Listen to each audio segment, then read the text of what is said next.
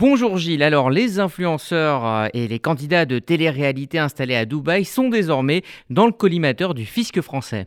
Bonjour Rudy et bonjour à tous. En effet, on le sait, les reportages sont très nombreux à ce sujet. Dubaï reste un paradis fiscal pour les influenceurs français puisqu'il n'existe ni impôt sur le revenu ni sur les sociétés un argument qui pèse lourd évidemment dans la balance.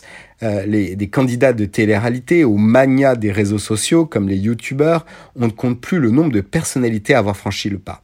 Mais après de longues années d'impunité, l'administration fiscale française semble désormais décider à mettre le nez dans les actifs et le, euh, patrimoine de ces stars 2.0. Les autorités allemandes notamment ont récemment partagé le contenu d'un CD-ROM envoyé anonymement au fisc français. L'exploitation de la liste allemande permettra de vérifier si des résidents français ont omis de déclarer le revenu auprès de l'administration fiscale française, mais Bercy pourra également vérifier s'ils se sont acquittés par exemple de l'exit tax, la taxe qui frappe les plus-values latentes réalisées par des entrepreneurs, euh, notamment des influenceurs qui partent vivre à l'étranger, en dehors de l'Europe, et qui a vocation de dissuader les entrepreneurs de délocaliser leur activité. Les taux se resserrent également côté français, mais aussi côté émirati. Les autorités locales émirati souhaitent donner un statut formel à ces influenceurs, qui doivent désormais euh, se soumettre à une TVA de 5%, ça semble ridicule, mais c'est quand même 5%, si le revenu dépasse 80 euh, 000 euros par an.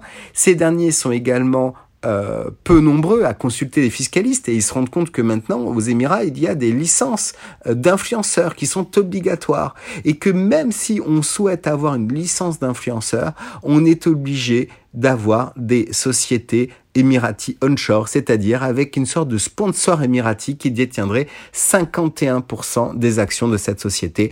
On voit que le soleil émirati commence à se ternir. Alors les exilés français à Dubaï euh, doivent-ils craindre les foudres de Bercy? Eh oui, euh, Rudy, c'est difficile à dire pour le moment, même si dans les prochains mois, on s'attend à des révélations qui pourraient mettre à mal certaines personnalités, youtubeurs et euh, influenceurs françaises qui ont décidé de partir à Dubaï. Les sommes sont vertigineuses, chiffrées en millions d'euros.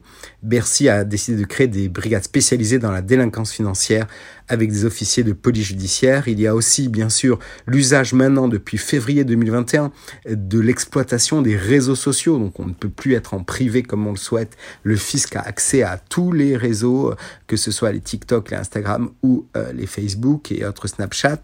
Euh, et pour trois ans seulement, cette autorisation d'exploitation des données publiques des contribuables sur les réseaux sociaux permet souvent de pouvoir reconstituer la réalité de leur présence sur le sol émirati ou pas et euh, sur leurs revenus et patrimoine.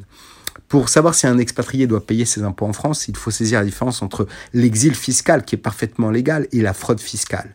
Un exilé fiscal prend la décision de quitter la France pour aller vivre dans un autre pays, car il a un projet de vie, et si la fiscalité d'un autre pays lui est plus favorable, eh bien tant mieux pour lui.